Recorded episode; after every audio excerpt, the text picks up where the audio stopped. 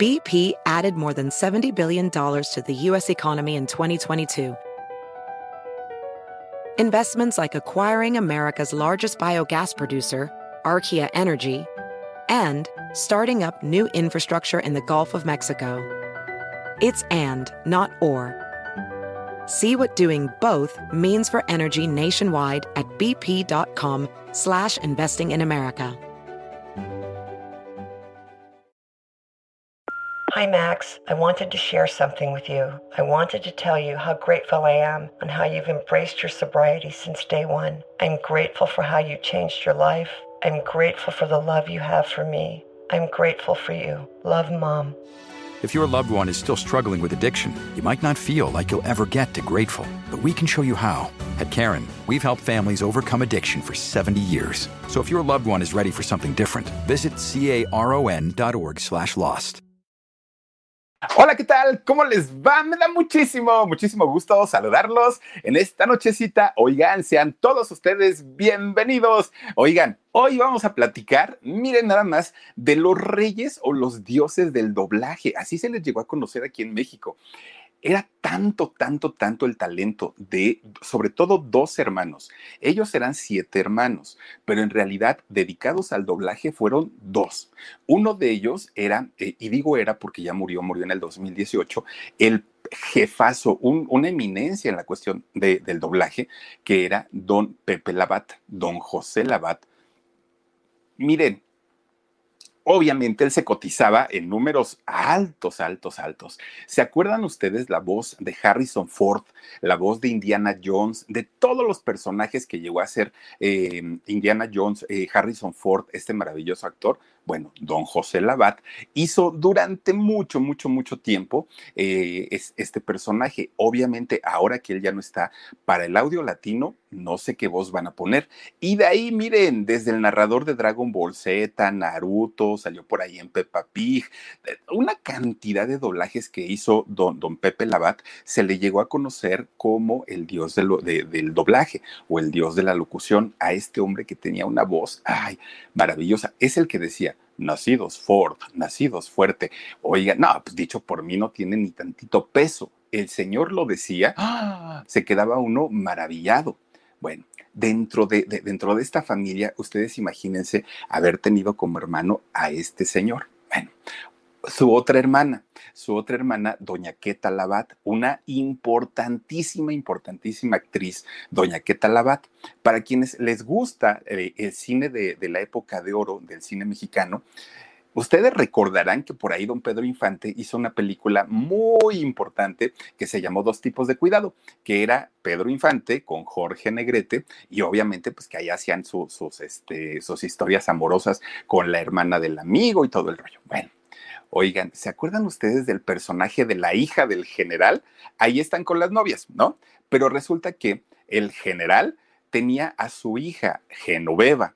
Bueno, pues esta mujer, Genoveva, era nada más ni nada menos que doña Queta Labat, una maravillosa actriz, maravillosa, maravillosa actriz, además muy guapa en aquellos años, que doña Queta Labat, miren, hizo telenovela, cine, teatro, eh, todo lo que ustedes quieran hizo doña Queta Labat.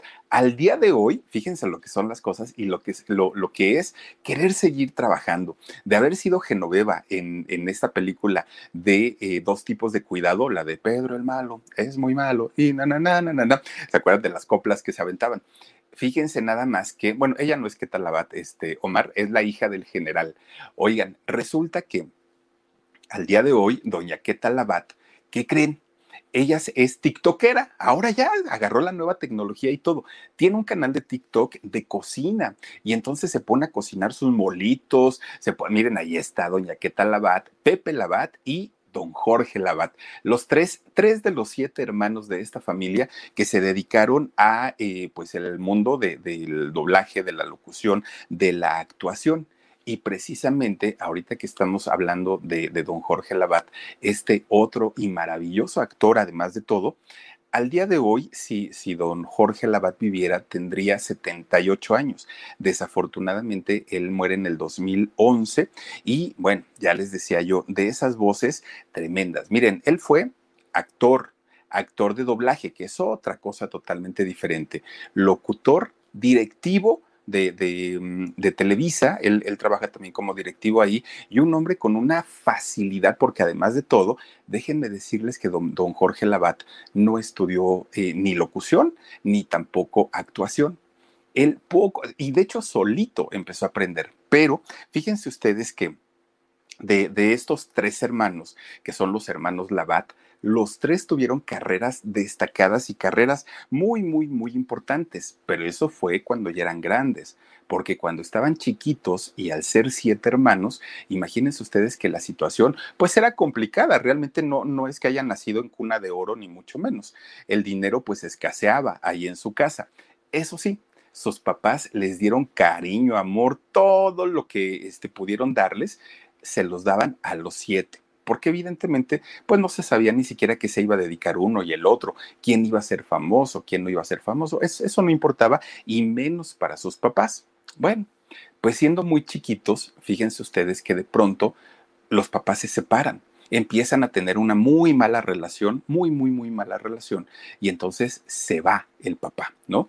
Y entonces se quedan, pues obviamente los siete hijos, ¡Ah! ¿y ahora qué vamos a hacer?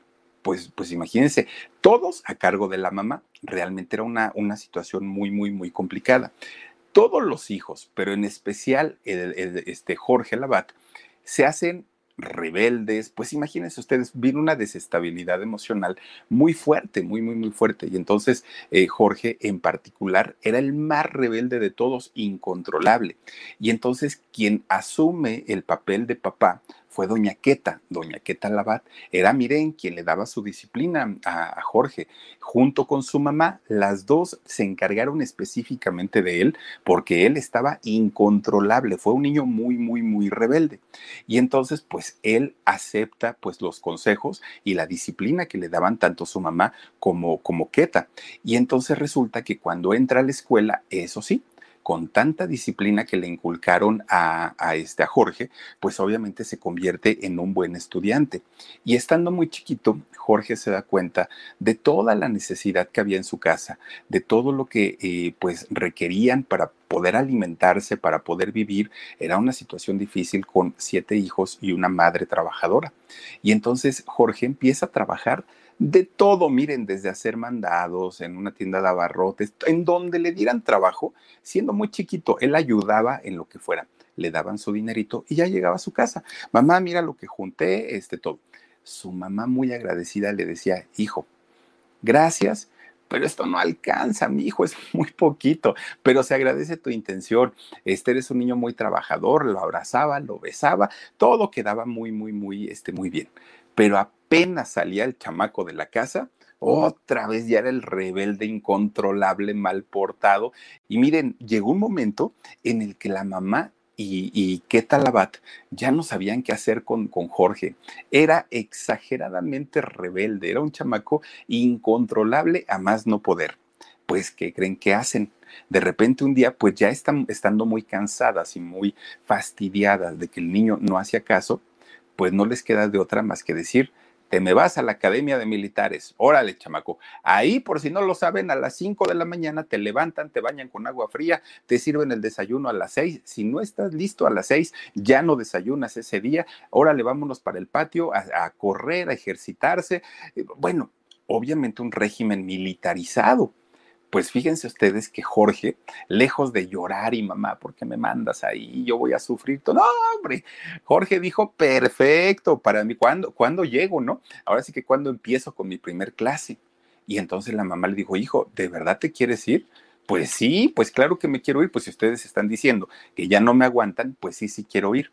Pero ¿saben por qué quiso salirse a una escuela militarizada Jorge Labat?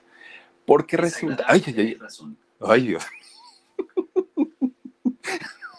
Y ahora, miren, se, prende solita la Siri esa y empieza a hablar, ustedes disculparán. Oigan, pues resulta que la razón por la que este Jorge acepta irse con los militares y todo es porque su hermano mayor era militar. Y entonces resulta que él había recibido una educación, pues obviamente miren, muy cuadradita, una educación muy, muy, muy eh, estricta. Pero además de eso, ¿qué creen? Su hermano mayor era piloto aviador. Pues resulta que el hermano era este piloto aviador. ¿Van ustedes a creer que el hermano fue piloto, ahora sí que piloto de guerra, porque el hermano comandó y, piloteó aquellos aviones que formaron parte del Escuadrón 201, aquel escuadrón que fue como parte pues de la Segunda Guerra Mundial, imagínense ustedes. Entonces Jorge lo admiraba mucho a su hermano, muchísimo, y cuando el hermano llegaba, pues empezaba a platicarles, fíjense que estoy arriba y los paisajes y todo, y Jorge pues decía, yo también quiero ser piloto aviador. Pues resulta entonces que cuando cumple Jorge 17 años, dijo, ¿dónde está en México la mejor escuela para piloto aviador? Y le dijeron, ah, este, pues está en Tijuana. Ah, bueno, dijo Jorge, pues me voy a Tijuana. No, hombre, la mamá puso el grito en el cielo, doña Enriqueta también, y este, y finalmente, pues él dijo, sí, pero ya es una decisión. Yo me voy a Tijuana y quiero aprender a ser piloto aviador. Bueno, pues la mamá y la hermana sacan un ahorrito que tenían ahí guardado, se lo dan a don Jorge y le dicen, órale, pues, pues si quieres realizar tus sueños, ándale, pues, mijo, tú vete para allá, ¿no? Se sube al camión, porque se fue en camión, y ahí va don Jorge Labat, ¿no? Para Tijuana, imagínense, desde el Distrito Federal de aquel entonces. BP added more than $70 billion to the U.S. economy in 2022 by making investments from coast to coast. Investments like building charging hubs for fleets of electric buses in California and starting up new infrastructure in the Gulf of Mexico. It's and, not or. See what doing both means for energy nationwide at bp.com slash investing in America. Llega a Tijuana, pero para él, siendo muy jovencito, dijo, ay, pues yo aquí me voy a comer el mundo a mordidas, voy a triunfar, voy a trabajar, voy... Bueno, eso fue lo que él dijo. La realidad cuando él llegó a Tijuana fue totalmente diferente, totalmente diferente, porque entonces las maquiladoras que estaban en, la zona fronteriza, pues pagaban muy, no sé ahora, pero en ese entonces pagaban muy poquitito, muy, muy, muy poquitito. Y Jorge tenía que llegar a pagar escuela, que aparte la, la carrera de piloto aviador es la más cara. Entonces tenía que pagar su escuela, tenía que pagar una renta, tenía que pagar su alimentación. Bueno, tenía que hacer absolutamente todo, todo, todo, todo para poder eh, Jorge pues tratar de, de subsistir ahí en Tijuana. Él tenía que trabajar sí o sí. Pues miren, resulta que Estuvo siete años viviendo allá en Tijuana, don Jorge Labat. Está viviendo siete años allá en Tijuana para, eh, pues, tratar él de, lograr su sueño de ser piloto aviador no logra su, su, cometido porque no le alcanzó el dinero, porque no tenía lo suficiente, porque se vio muy complicado de trabajo, de, de, para la alimentación y tiene que regresar. Habla con su mamá y entonces le dice, mamá, no, no, no, no, no, no, no lo logré y voy para allá. Pues claro que la mamá le dijo, tú vente, hijo, no te preocupes, aquí ya, ya veremos qué hacer. Pues se regresa. Siete años anduvo por allá este don Jorge. Pero cuando él llega nuevamente a la Ciudad de México con sus estudios inconclusos en la carrera de piloto aviador, él tenía que trabajar rapidísimo, porque ya no era un niño, porque ya tenía 24 pues, años. Entonces ya estaba Jorge, pues obviamente con sus propias necesidades y ya no podía decirle, mamá, dame dinero. O sea, él tenía que trabajar. Pero resulta que para ese entonces, fíjense ustedes que llega y lo primero, lo primero que hace es empezar a buscar trabajo y donde lo contratan es en el famosísimo Hotel eh, Montecasino. El Hotel Montecasino, que era uno de los hoteles más lujosos y más bonitos de la época aquí en el Distrito Federal se presenta, pero para eso cuando, cuando don Jorge Labat llega a pedir trabajo, miren, se viste con un traje de estos trajes eh, de, para piloto aviador que tenía y siendo muy alto, porque era muy alto don Jorge y aparte de todo muy guapetón, fortachón. Y entonces llega a pedir trabajo y miren, pues así dijeron, ay, este, ¿de qué, va, de qué quiere pedir trabajo? Él dice, de lo que haya, no me importa y entonces el gerente le dice, mira, ahorita hay una plaza, una. Es para recepcionista, pero tendrás que entrar a las 10 de la noche y salir a las 6 de la mañana. ¿Puedes? ¿Quieres? ¿Tienes tiempo? No, pues él dijo, está bien, pues si ya voy a cobrar, pues órale. Miren, ahí en el hotel le, empezaron a echar los perros, perdón, desde eh, las, las mismas chicas que trabajaban ahí, pues también otro que otro señor, ¿no? Que también pues decían, ay, este está bien galanzón. En este turno de la madrugada, Jorge empieza a destacar porque muy amable, y siempre lo fue hasta sus últimos días, fue muy, muy, muy amable don Jorge. Entonces era del tipo de persona que saludaba a quien fuera, le sonreía, saludaba, le hacía plática, y con esta voz, miren, don Jorge Labat tenía una voz que hipnotizaba, eran de estas voces que uno las puede escuchar 20 horas y no se cansa, no se fastidia, porque era muy apacible para hablar. Entonces, cuando llegaban las chicas, hola Jorge, y él empezaba a saludarlas, bueno, las chicas babeaban. Pues empieza a hacer su popularidad tremenda, tremenda, tremenda y en el hotel que acaba siendo gerente del turno de la noche, pero finalmente gerente ahí en el hotel. Y entonces se iba a su casa y se dormía un rato. A la hora que él se despertaba, sus hermanas apenas iban este, a salir de la casa. Oigan, iban saliendo y pues Jorge decía, bueno, ¿y estas a dónde van? Fíjense ustedes que ellas iban al, eh, a los foros de cine de San Ángel, había unos, unos foros cinematográficos y decía él, bueno, pues si estas qué, ¿de dónde les salió los, los artistas, no? Pues resulta que ellas ya habían estudiado para eso danza eh, folclórica, todo lo que era con baile, sus hermanas habían estudiado. Entonces, especialmente Enriqueta era la que iba a trabajar allá a los foros de, televisión. Miren, eh, en algún momento, ya estando Jorge en México, le decía, te acompaño, pues no tengo nada que hacer, entro a trabajar hasta las 10 de la noche. Entonces iba con Enriqueta a los foros. Y entonces ahí, pues mientras la hermana estaba bailando o estaba haciendo eh, algunos trabajos de actuación, porque ya tenía su reconocimiento Enriqueta Labat, pues fíjense que Jorge se sentaba para ver, ¿no? Pero cuando se sentaba se apasionaba viendo cómo los directores dirigían a su hermana, cómo les hablaba, todo, absolutamente todo, lo, lo, que las indicaciones que les daban los productores, él se quedaba viendo todo el tiempo. Y entonces empieza a aprender, sin que nadie le enseñara, él empieza a aprender. De repente un día, en una producción de su hermana, los directores dicen, híjole, necesitamos mover cosas de escenografía de aquí para allá y les faltaba gente. Entonces, este, ven a este muchacho grandote, fornido, que estaba sentado ahí, dicen, oye, tú, chamaco, ven para acá, este, no seas malito, ayúdanos a mover unas cajas y unas cosas. Sí, claro, él muy amable.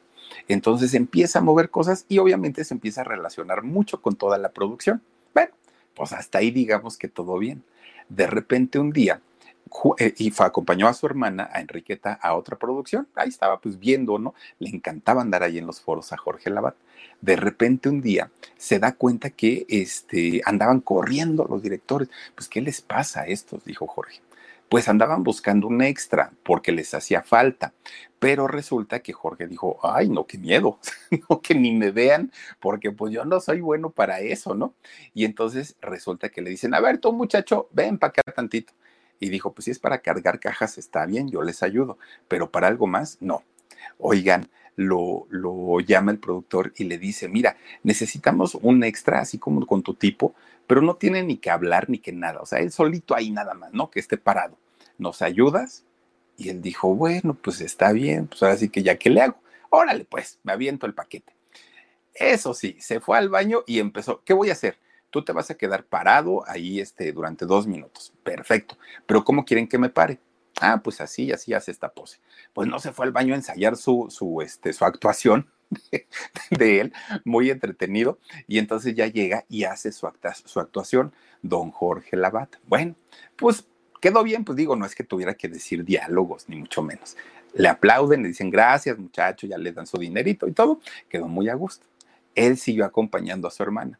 De repente un día, fíjense que lo mismo, ¿no? Eh, de repente un productor entra y le dicen, oye, ven tantito. Ahí va con, el productor, este Jorge, y le dicen, mira, estamos necesitando gente para que nos eh, ayude, eh, gente que haga películas, que haga cine, que haga esto, no sé qué, no sé cuánto.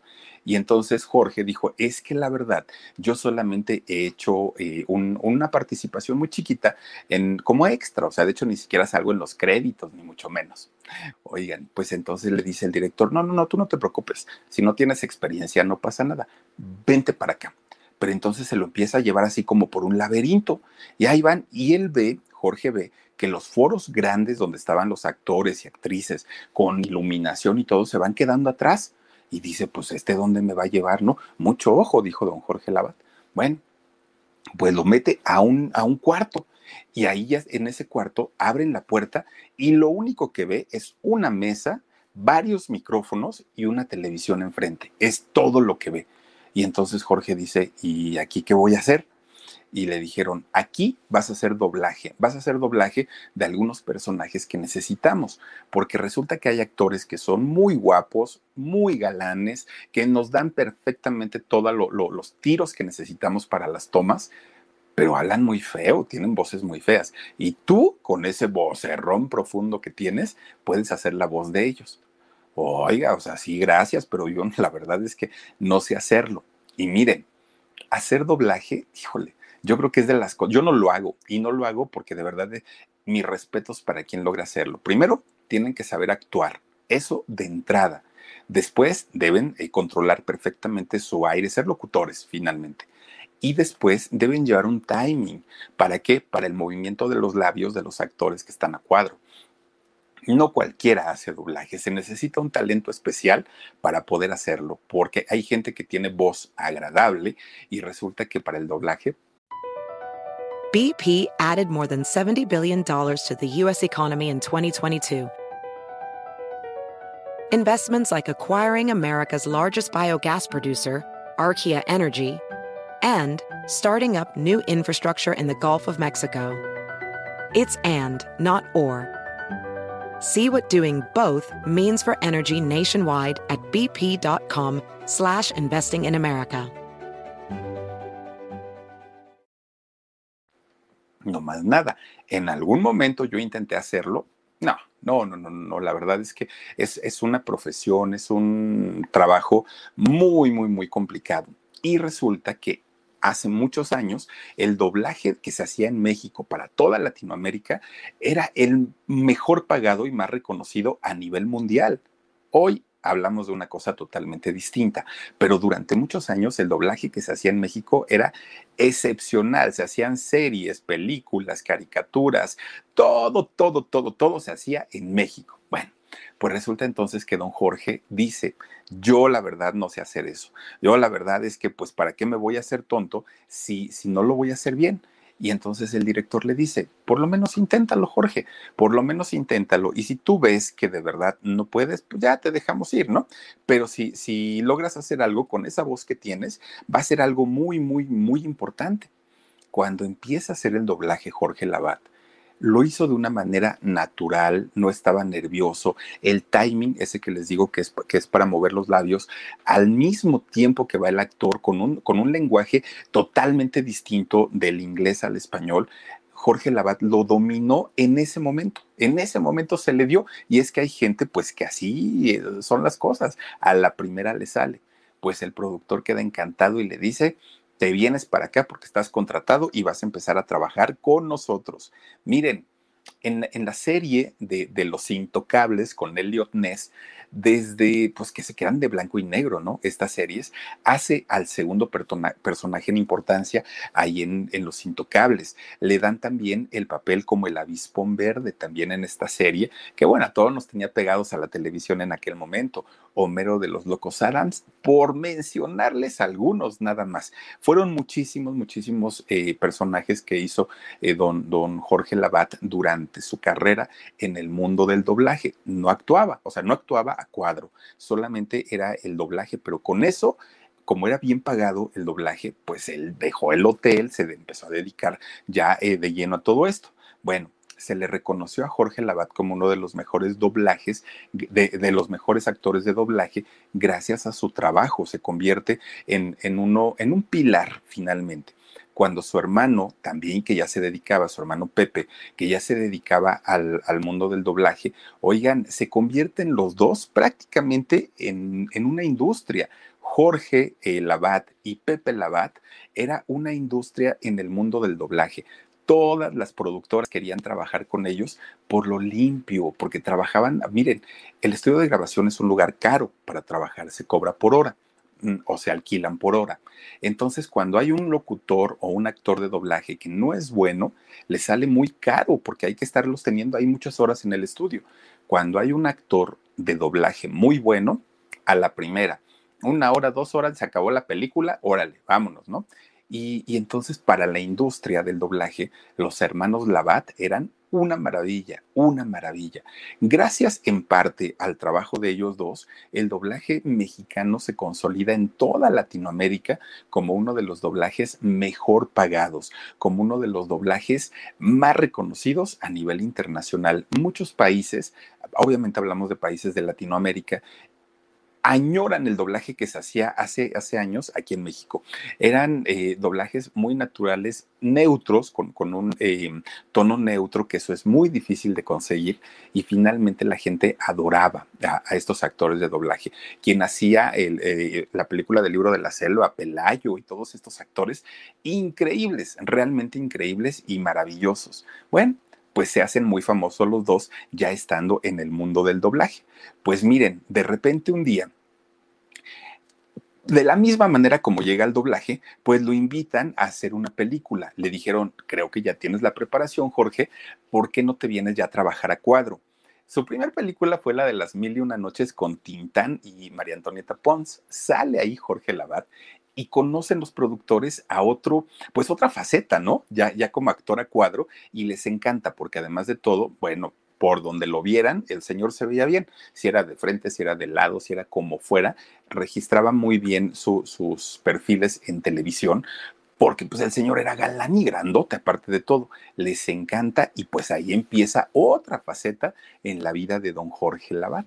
Y entonces resulta, fíjense ustedes que empieza a trabajar con diferentes casas productoras y muchas de ellas incluso se peleaban por él porque decían, no, es que cuando lo desocupas, no, pues es que lo voy a desocupar, pero ya le tengo otro proyecto y andaban peleándoselo porque era de los actores muy, muy, muy importantes.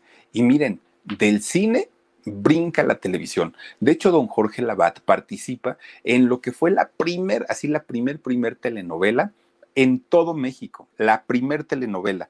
De hecho, ahí salió con doña Silvia Derbez, con Julio Alemán. Bueno, hasta la chilindrina salía por, ahí en esta este, película, en donde, pues ya les digo, Cena Prohibida es la eh, comedia, la primer comedia que se hace en México, telenovela, y él estuvo ahí, o sea, pionero, pero pionero de, de Hueso Colorado. Pues miren, su fama ya estaba en el cielo, su fama de don Jorge. Tenía todo lo que quería, ganaba lo que quería, trabajaba cuando quería y sobre todo empieza a batallar en ese momento de su vida con lo que sería su talón de Aquiles, las mujeres. Oigan, era ojo alegre don, don, don Jorge Labat. Y pues como era guapetón, imagínense ustedes, claro que tenía pues sus seguidoras. Y entonces fíjense, eh, su primer matrimonio fue con una mujer llamada Beatriz Romo. Con esta mujer se casa y eh, pues viven una, una relación, pero como el señor pues siempre fue dentro de todo lo trabajador, lo, bueno que era para actuar, para hacer doblaje y todo, pues también era Coscolino, don Jorge Labat. Y entonces, pues no aguantaron mucho, de hecho solamente fueron cinco años, y la carga de trabajo que había con, con sus eh, producciones, pues obviamente no le daba mucho tiempo. No estoy del todo seguro y no quiero regarla, pero si no estoy mal, esta mujer, Beatriz, es e, ella ya tenía hijos cuando se casa con, con, don Jorge y fue la mamá de un tenor, ay, no, no, es que no me acuerdo si es Ramón Vargas o cuál era el tenor este, que, que ella es mamá de él. No me acuerdo, la, la, verdad no les quiero dar mal el dato, pero ella ya tenía hijos y uno de ellos un tenor muy importante en México también. Pues miren, cinco años solamente duró el, el compromiso, se, se, divorcian y pues ya queda en la soltería nuevamente don Jorge Labat siendo ojo alegre, pues ustedes imagínense, y, teniendo su dinerito y estando pues en la soltería, claro que no le iban a faltar sus, este, sus conquistas. Entonces, pues miren, aunque este matrimonio no le trajo así como mucha depresión y mucha tristeza y rapidito se recuperó, en realidad lo que él quería en ese momento pues era ganar buen dinero porque quería ahorrar para su vejez. Entonces empieza a trabajar en teatro, en cine, en doblaje, en telenovelas, en fotonovelas. Bueno, hizo de todo don Jorge Labat, eh, un hombre muy, muy, muy trabajador y era eh, nuevamente los productores pues apenas esperaban que terminara un proyecto y ya le tenían asignado otro y otro y otro y otro y otro y otro. Y Jorge Labat se daba el permiso o el lujo de decidir cuáles, cuáles películas o cuáles proyectos quería tomar y rechazó muchísimos, muchísimos don Jorge Labat, porque no lo llenaban, porque no eran lo que él esperaba. Él decía que quería hacer un, un entretenimiento sano, familiar y no vulgar, siempre lo dijo don Jorge Labat. Sí, y sí, fíjense que lo logró. Siempre salió en producciones como muy familiares, hasta eso sí. Pues miren, resulta que empieza una segunda relación eh, con, con otra persona. De hecho, pues un matrimonio que le dejó muy, muy, muy mal sabor, que fue con la también actriz Chuti Rodríguez. Ella era 22 años más jovencita que él. Fíjense que cuando ellos tienen a su primer hijito, le ponen por nombre Jorge, igual que el actor. Pero estaba muy chiquito, tenía dos meses de nacido este muchachito, cuando de pronto se enferma y pierde la vida, muere. Y entonces esto vino a desestabilizar el matrimonio que tenía con Chuti. Y eh, pues empiezan los pleitos y empiezan esto. Pero después Chuti vuelve a salir embarazada. De hecho, se embaraza dos veces más. Tiene a sus dos hijas, Adriana y Paola tiene a estas dos hijas y cuando ellas nacen, todo el mundo pensó que ellas iban a terminar como eh, sentando cabeza en, eh, de, don Jorge, que se iba a dedicar en cuerpo y alma a ellas, a las hijas, a la esposa, que había superado el rollo de, lo del hijo fallecido. Todo apuntaba que estaba muy bien, pero no. Fíjense que desde que estas niñas nacen, tanto Paola como, como este, Adriana, cambian los dos, cambia tanto Jorge como Chuti y empiezan los pleitos, pero tremendos, tremendos, tremendos, pero terribles. Eran, eh, bueno, la, gente muy cercana a ellos decían que eran unas gritonizas todo el tiempo. Jorge no, no, no pelaba tanto a las hijas, estaba más metido en su carrera, estaba más metido en los pleitos con la señora y las hijas quedaban ahí, ahí al abandono.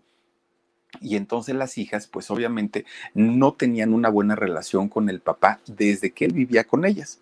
Pues miren, a tanto y tanto y tanto y tanto, un día la, la esposa, Chuti Rodríguez, habla con él y le dice, oye, te voy a hacer una invitación, Jorge. Ah, pues tú dime, te voy a hacer la invitación a que te largues de mi casa, te vayas, porque ya no te aguanto, porque ya no te soporto y porque ya no quiero estar contigo. Y entonces Jorge de la misma manera como cuando su mamá le dijo, por portarte mal te vas a la escuela militarizada, de la misma manera como reaccionó en aquel momento que fue decir, ay, bendito sea Dios, me voy a la escuela militarizada, igualito. Cuando la Chuti Rodríguez lo corre, él dijo, ay, pero por supuesto que te tomo la palabra, ahí se ven, yo, ya no me van a volver a ver, pero no. Across America, BP supports more than 275,000 jobs to keep energy flowing. Jobs like building grid scale solar energy in Ohio and producing gas with fewer operational emissions in Texas. It's and, not or. See what doing both means for energy nationwide at bp.com slash investing in America. Y entonces las tres, tanto Chuti como Paola y como Adriana, pues se quedan solas se quedan solas y Chuti pues tuvo que hacerse cargo de las hijas.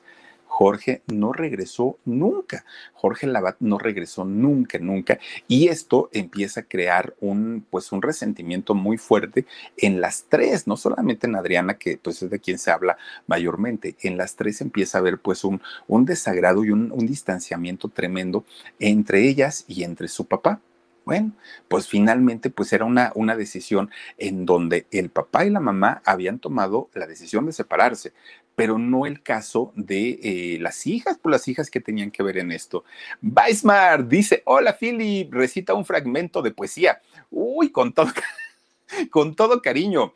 Pero ¿cuál será tú? ¿Cuál será? A ver, Dani, este, eh, imprímeme uno por ahí y ahorita lo, ahorita lo decimos con todo cariño, eh, aparte de todo. Oigan, no, es que aquel de te digo adiós. ¿Y acaso te quiero todavía? Ah, sí, ya está muy quemado, ¿no? Ya el poema de la despedida de José Ángel Loaiza, ya, ya, ya. Este, es, es el que decía este, Paquito Stanley. Mejor voy a decir, mamá, soy Philip, ya no haré travesura. Ese me gusta más. Oigan, pues resulta entonces que con gran resentimiento se quedan pues estas eh, chicas y la mamá, pues porque ya no estaba el papá, ya no estaba finalmente eh, el, el padre de familia haciéndose cargo de ellas.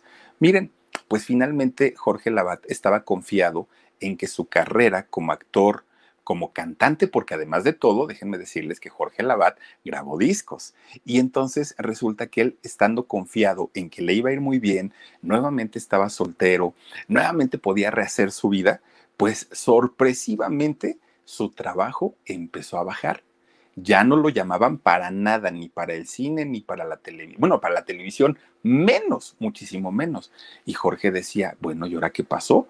Pues a quién lo ofendí o, qué fue lo que hice. Él no entendió, pero él se daba cuenta que en la televisión era donde menos lo contrataban.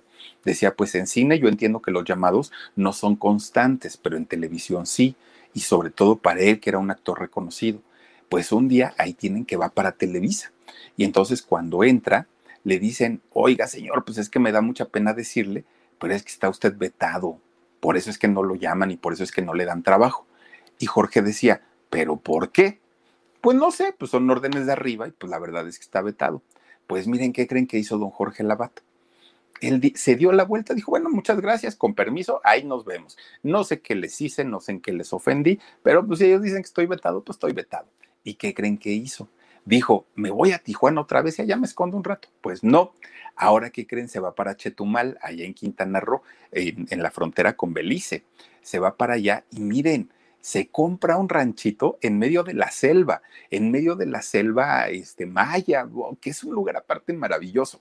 Y entonces en el calor y, todo muy padre, él se desentiende de todo mundo, de la fama, del dinero, de, de los foros, se desentiende de todos y se encierra en medio de la selva, entre animales salvajes, entre, bueno, una cosa que él se sorprendió mucho porque pues él no, pensa, no, no pensaba en ese momento que le iba a apasionar tanto vivir en, en la selva, ¿no? Y entonces se pregunta, ¿y de qué voy a vivir? Ahí viene el, viene el problema. Pues miren, resulta que pone este, unos aserraderos, eh, que son empresas pues, para cortar los árboles y, vender la madera y todo eso, ¿no? Pone de hecho cuatro aserraderos, en eso invirtió su dinero que ganó como actor durante mucho tiempo. Entonces se hace pues empresario, pero además de todo, fíjense que en, la, en los pueblos cercanos a donde él vivía, pueblitos que estaban enclavados en la sierra, los ayudó mucho, les dio mucho trabajo, vio por ellos, la gente lo adoraba allá en, en Chetumal y aparte porque sabían de su trayectoria, pero, pero la gente estaba muy, muy, muy, pues a gusto, a gusto con, con, él. Y fíjense ustedes que justamente conoce a otra mujer, Silvia Burgos. Con ella se casó y estuvo viviendo junto, junto a ella por 17 años y eh, tuvieron un, matrimonio muy diferente al anterior. El anterior eh, con Chuti pues había sido un desastre. Con esta señora, pues con doña Silvia, le fue muy diferente. Bueno, pues finalmente ya tenía todo lo que eh, tenía, ya les digo, viviendo allá en la, en, en, la selva, pues estaba muy a gusto y aparte de todo, ya no tenía nada que ver con el mundo de la televisión, del espectáculo, lo trataban de localizar los medios y él decía, no, no me interesa, yo estoy viviendo bien a gusto, aquí alejado del glamour, de la fama, del dinero, de las envidias y de todo. Y con sus cuatro aserraderos, pues obviamente estaba ya muy a gusto. Pues de repente un día le entra como pues la ansiedad, ¿no? A este, a, don Jorge. Pues no, se sabe si empieza a extrañar el mundo de, del espectáculo, el mundo de las telenovelas, del teatro, y un día decide dejar la selva y dijo, pues nos regresamos para la Ciudad de México, a ver cómo la encontramos de nuevo, a ver si ya me quitaron el veto de Televisa, que yo nunca supe ni por qué me lo, me, lo pusieron, pero coincidió con el divorcio de la, de, de la Chuti Rodríguez y con el haber abandonado a sus hijas. Entonces dijo, pues a ver si ya se les olvidó, ya se les pasó, se regresan a la Ciudad de México y miren, pues obviamente tiene que empezar prácticamente de ceros, tiene que empezar a buscar trabajo otra vez en, eh, pues donde se pudiera porque aparte de todo, pues él ya estaba retirado prácticamente y además de todo vetado. Pues miren, los medios de comunicación, hagan de cuenta que el señor nunca se había ido. Hagan de cuenta que, que el señor pues, se retiró dos días y regresó. Lo recibieron con los brazos abiertos. Don Jorge, pásele este su casa, aquí vamos a trabajar, cine, televisión, lo que quiera. Y entonces resulta pues que venía la prueba de oro, ¿no? Porque tenía que ir a Televisa y saber si finalmente le iban a dar chance o ya no, ¿no? Si el veto seguía o, o si este, ya no podía. Bueno, para eso, su matrimonio de 17 años con doña Silvia, pues ya había terminado y empieza el otro con Ana María Torres Landa. Con ella, de hecho, estuvo seis años. Fíjense nada más cuántos matrimonios de, don Jorge. Con esta mujer este, se, queda, se queda junto a ella durante seis años y este, también con ella se terminó separando. Tampoco es que hayan durado así mucho, mucho tiempo. Bueno, pues miren, resulta que cuando don Jorge llega a Televisa, entra y pregunta, ¿será que ya puedo entrar? ¿Será que ya me quitaron el veto, el castigo? ¿O me regreso? dijo él. Y entonces lo reciben, pero don Jorge, pásele, mire, este, qué bueno que vino y todo. Y hagan de cuenta que nada pasó. Entra a Televisa y dice, pues es que quiero regresar a la actuación, no sé si pueda, pero por supuesto que sí. Entonces habla con los meros meros y le dicen, oye Jorge, es que además de todo, queremos invitarte a, darte un, un, puesto ejecutivo aquí en la empresa, porque vienen muchos cambios, porque queremos meter y sacar mucha gente, pero queremos de tu apoyo y de tu asesoría. Y entonces Jorge dice, bueno, y no me tenían vetado y no se supone que no me querían. Ah, pues yo no sé de dónde vino esa, eh, esa orden, pero nosotros no fuimos. ¿Quieres o no quieres? Y dijo don Jorge, ah, bueno, pues si ya no hay problema, pues si no hay problema por ustedes, por mí tampoco. Y entonces le dan un puesto a don Jorge Labat allá en Televisa. ¿Qué era lo que tenía que hacer don Jorge? En toda esta reestructuración que iba a haber dentro de la empresa, había muchos, muchos, muchos, muchos actores que estaban eh, pues formando parte de las filas de Televisa y que tenían una exclusividad por el rollo aquel de televisión azteca que se quería llevar a su talento y el Tigre Azcárraga en una, pues en una manera de, de, de, retenerlos les empieza a firmar contratos de exclusividad para que aunque no estuvieran trabajando ellos cobraran mes con mes un dinerito y no tuvieran la necesidad de irse para, tele, para televisión azteca. Entonces, cuando eh, de pronto ya empieza el rollo de la crisis en Televisa, pues dicen, hay una fuga de dinero tremenda por estar pagando exclusividades y en realidad pues hay mucha gente que ni siquiera pues los desquita, o sea, cuando trabajan tampoco es que sean ahí muy, muy, muy buenos. Entonces le dicen a don Jorge Labat, tú te vas a encargar de buscar una estrategia para ir quitándole exclusividades a nuestros actores y que solamente se queden los más fregones, los que de verdad se rompan el alma actuando y los que no, pues van para afuera. Una de las personas que tenía este contrato de exclusividad en aquel momento era Adriana Labat, su hija, que ya tenía años y años y años y años de no ver. No, porque la había abandonado. Pero finalmente ahora la vida o el destino los ponía otra vez frente a frente, pero en cuestiones laborales. Pero además de todo, don Jorge Labat tenía en sus manos el futuro artístico de su hija, como un acto de ¿qué podemos decir? De a lo mejor de, de, compensación. Adriana pensó, pues yo haga lo que haga, pues es mi papá y me tiene que dejar ahí. Entonces empiezan a hacer la, las pruebas o los castings para determinar quién se iba y quién se quedaba. Bueno, pues miren, muchos salieron, muchos, muchos, muchos salieron, otros afianzaron su contrato de exclusividad, a otros les fue muy bien, en fin, pues llega el momento en el que Across America, BP supports more than 275,000 jobs to keep energy flowing.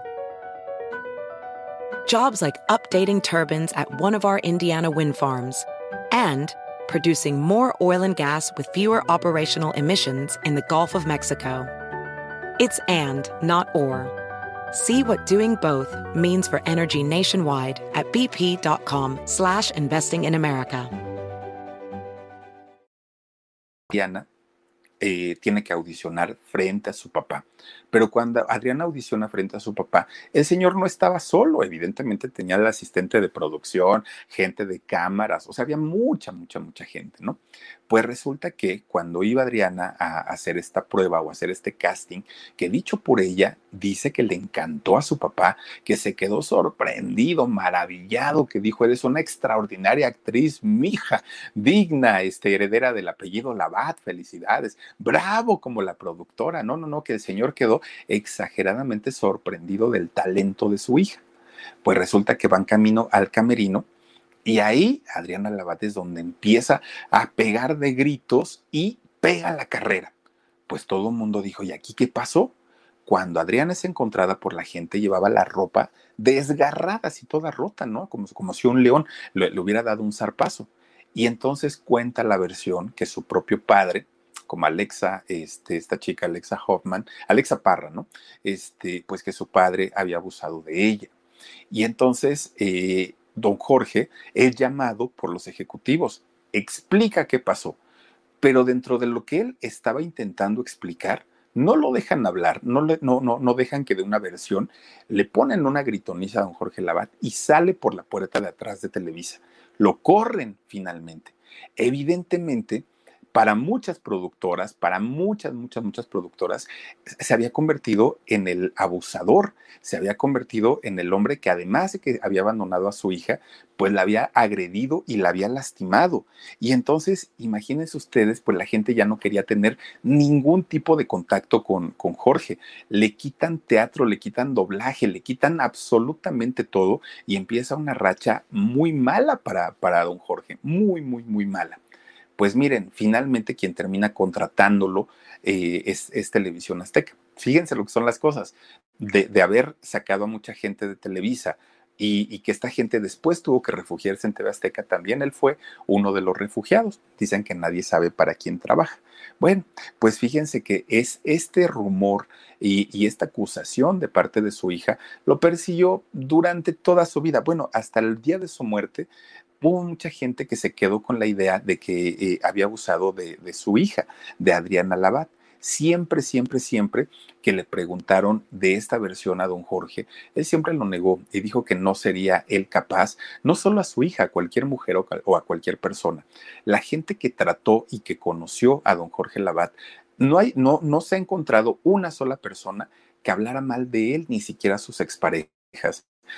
Todo mundo decía que era un caballero, todo el mundo decía que se portaba muy bien. No hay evidencias, por ejemplo, en el caso de Enrique Guzmán, ¿no? Que lo vimos por ahí de mano larga y todo. En el caso de este señor, no. Hasta ahorita no lo hay, ¿no? No podemos meter las manos al fuego, pero no lo hay hasta este momento. Miren, llegó el, el punto en el que don Jorge se hartó, se hartó de todas las acusaciones y dijo, que era muy probable que la muchacha tuviera un trastorno, que a lo mejor eh, pues era el, el, ¿cómo se llama esto? La, um, el coraje, el coraje justamente de que las hubiera abandonado y que él ent entendía, el rencor, gracias Dani, el, el rencor de que las eh, haya abandonado, de que las hubiera abandonado, pero que finalmente tampoco justificaba que le echaran eh, pues la culpa de un acto tan monstruoso, tan fuerte. Bueno, pues finalmente Adriana Labat se casa con Rafa Márquez, ¿no? El futbolista. Y entonces cuando ella se casa con él, Rafa Márquez estaba jugando en el Barcelona, allá en el equipo de fútbol de España. Y entonces pues se va con ella. Rafa Márquez, como, como buen futbolista, allá en España se convierte en una celebridad, pero pero celebridad de las grandes, porque era el futbolista, la recién adquisición del Barça para, para este, el fútbol. Entonces, todo lo que hacía Rafa Márquez allá en España, pues tenía repercusiones en la televisión, en la prensa, en la radio, en todos lados. Obviamente llega casado con una actriz mexicana. Y como ella llegó diciendo a España que era una famosísima actriz mexicana, que era una celebridad en México, pues claro que buscan a Adriana Labat y se convierte también ella en una, eh, en una celebridad allá en España. Entonces resulta que cuando eh, eh, se, llega el rumor de lo que había pasado en México con ella allá en España, pues desde España eh, el programa ¿Dónde estás corazón? que es un programa importantísimo y de los más vistos allá en España, buscan a don Jorge Labat y lo llevan, lo llevan para allá, para España, para que cuente la versión si en verdad él había este, abusado o no de su hija. Pues miren, don Jorge Labat llega y cuenta esta historia él contó que efectivamente Adriana dijo que había abusado, que le había roto la ropa, que le había jaloneado, que había gritado, que por su culpa lo habían corrido de Televisa. Cuenta todo, todo lo que ya finalmente se sabía, ¿no? Y entonces le preguntan, ¿y, qué es lo que le pediría usted a su hija, don, don Jorge? Y dijo, lo único que yo le pediría es que se quitara el apellido, porque nuestro apellido es un apellido de mucho trabajo, de mucho trabajo, y lo está ensuciando. Y para que ella no lo, siga ensuciando, mejor que se quite el apellido. Además, a ella le molesta, no está a gusto, porque lo está utilizando como, como apellido artístico. Si no está a gusto, pues adelante. Y si está tan segura de lo que sucedió, que ponga una demanda, que me demande y ya, pues ahí nos vamos a ver las caras. Miren, hasta el día de hoy no existe una, una denuncia formal acusando, o por lo menos cuando estuvo en vida, don Jorge Labat, acusándolo de esta eh, situación.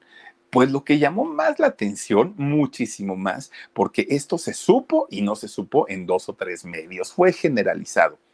Lo extraño es que al día de hoy Adriana Labat dice, no, yo, ¿Cuándo conté eso? Ay, qué chismosos son los medios. ¿Cómo les encanta hacer chismes y contar mentiras? Yo sería incapaz. No, a mi papacito chulo yo lo quise mucho y no, no, no, yo sería incapaz de, de, haberle hecho algo así. Si él y yo nos amábamos, a él le encantó mi casting. Él dijo que yo era lo mejor, la mejor actriz del mundo. ¿Cómo creen que le voy a hacer algo así?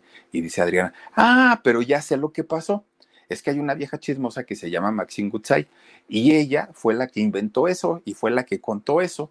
Oigan, cuando su mismo papá reconoció que Adriana la había, este, eh, lo había acusado, ustedes se imaginan que le echó todavía la culpa a doña Maxine Gutzai.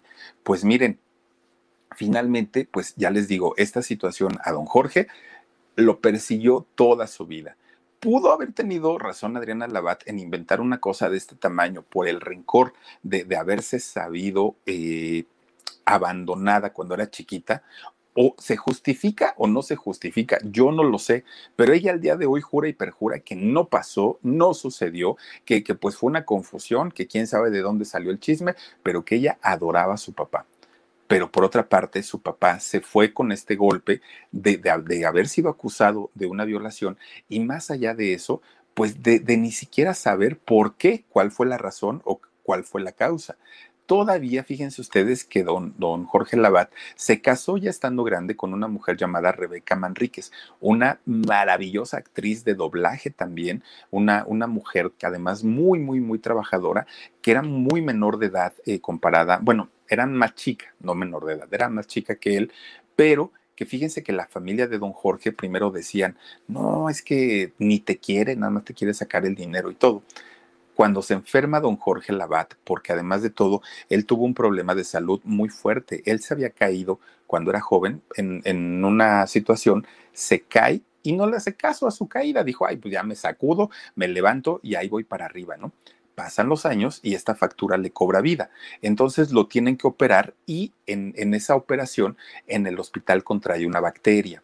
Miren, don Jorge Labat muy malito, muy malito, pero esta mujer, Rebeca Manríquez, estuvo con ella, con él, a su cuidado al 100%, de una manera que, bueno, era, era impresionante ver la forma en la que ella se desvivía por, por el actor estando ya en el hospital, le entra una bacteria en su, en su cuerpo, en su sangre, y desafortunadamente, pues tiene que ser llevado a terapia intensiva y ya ahí le empiezan a administrar antibióticos muy fuertes que no le funcionaron.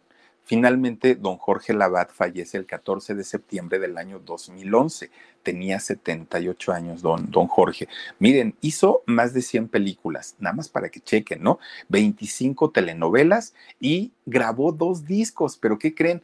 Que graba dos discos de poesía, don Jorge Labat, con esta voz maravillosa que tenía Oigan, pues a él sí le salían bien bonitas sus poesías, le, pues a la gente le encantaba y tuvo la oportunidad de grabar estos dos discos y se vendieron como pan caliente. Pero fíjense ustedes, híjole, es que a, veces habrá personas que puedan decir, pues bien merecido por haber dejado a su familia y haber dejado a sus hijas, pero no sé hasta qué punto pueda justificarse, ¿no? El que a un padre se le acuse de esta manera tan fea y tan terrible. No hubo cárcel para don Jorge Labat, pero no hubo necesidad porque con todo lo que le destrozaron la vida por haberle inventado eh, esta historia, pues creo yo que no se vale. Creo yo que es una, una cosa, miren a su hermana, doña Queta, que anda en el TikTok, búsquenla por ahí, doña Queta Labat, eh, haciendo recetas de cocina y, de, y aparte hace recetas de cocina como a la antigua y de verdad que está bien interesante su, su canal.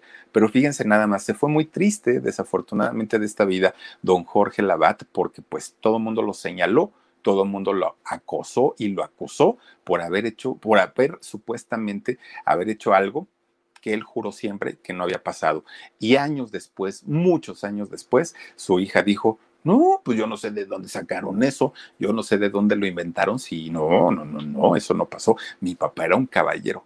Pues ya para qué lo dice, eso se lo hubiera ido a decir cuando el señor estaba en cama y pudo haber arreglado las cosas con ella. Pero bueno, así pasan las cosas y ahí está la historia de este maravilloso actor de doblaje, actor de películas, telenovelas y de todo un poco, don Jorge Labat y en paz descanse también don, don Pepe Labat, ambos que ya no viven y que extraordinarios locutores, pues muchas, muchas felicidades y gracias por todo el legado que nos han dejado. Pero en fin, chicas, chicos, muchas gracias, gracias de verdad por haberse conectado con nosotros esta nochecita. Descansen rico, soy Felipe Cruz, el Philip. Y si Dios quiere, nos vemos el día de mañana. Cuídense mucho. Besos y adiós. Across America, BP supports more than 275,000 jobs to keep energy flowing. Jobs like updating turbines at one of our Indiana wind farms and producing more oil and gas with fewer operational emissions in the Gulf of Mexico. It's and, not or. See what doing both means for energy nationwide at bp.com slash investing in America. Hey mom, first things first, thank you. It's my one year anniversary of my decision to say, yes, I need help, and yes, I choose me. And that's the miracle. I'm lucky that the strongest person I know is my own mother. Love you, mom. Maxwell. Be that strong person who makes the difference. If your loved one is struggling with drugs and alcohol, reach out to Karen for a different kind of addiction treatment. Visit caron.org slash lost.